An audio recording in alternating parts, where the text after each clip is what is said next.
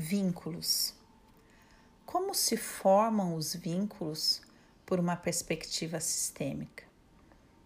O que determina a intensidade de um vínculo? Sistemicamente, os vínculos se formam a partir das experiências nas portas. Que portas, Dani? Na porta de entrada e na porta de saída da vida. Quanto mais intensa é uma experiência mais, e quanto mais próxima ela é dessas portas, maior é o vínculo que se forma entre as pessoas que vivenciam essa experiência. Então, eu vou dar alguns exemplos aqui para vocês.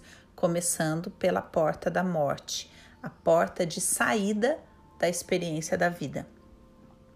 Então, vamos supor que uma pessoa sofra um acidente e venha a falecer nesse acidente. As pessoas que estavam envolvidas, por exemplo, algumas pessoas no carro e apenas uma morre.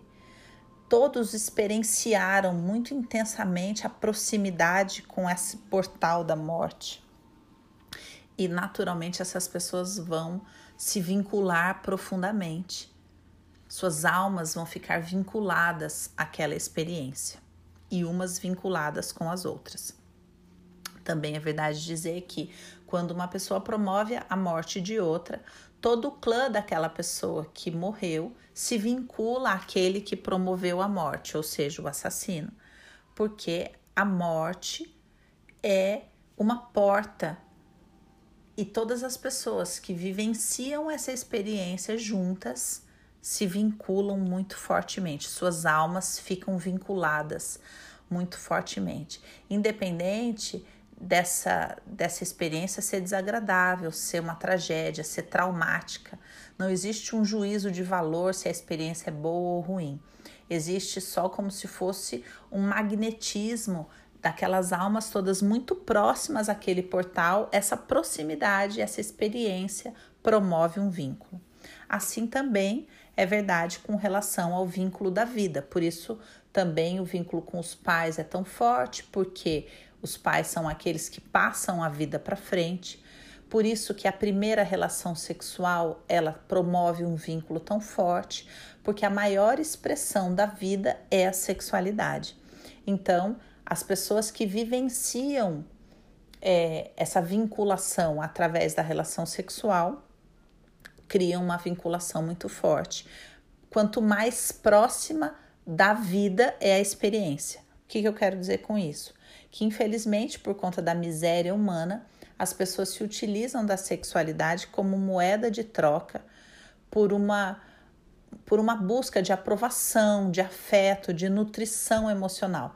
Na verdade, elas acabam se relacionando como mendigos emocionais que mendigam afeto, amor, acolhimento, aceitação, aprovação e se utilizam da sexualidade para isso como se dissessem inconscientemente: eu faço o que você quiser sexualmente ou quando você quiser, em troca de você prometer não me abandonar, ficar comigo, dizer que gosta de mim, etc.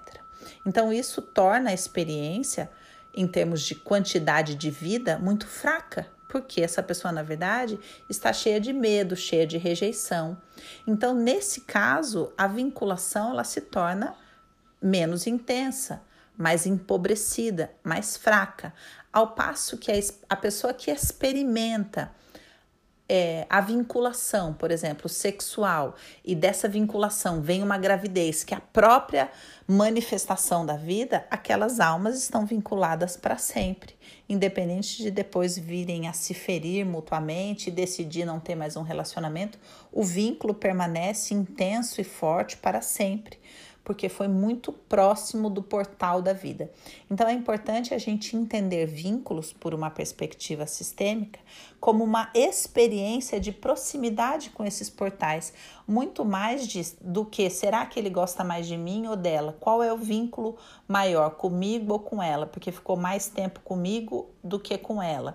Ou será que a minha a nossa relação sexual era melhor do que a dela? Não é isso que promove a intensidade da vinculação, mas é a proximidade dos portais e a intensidade da experiência existencial que transcende as questões emocionais.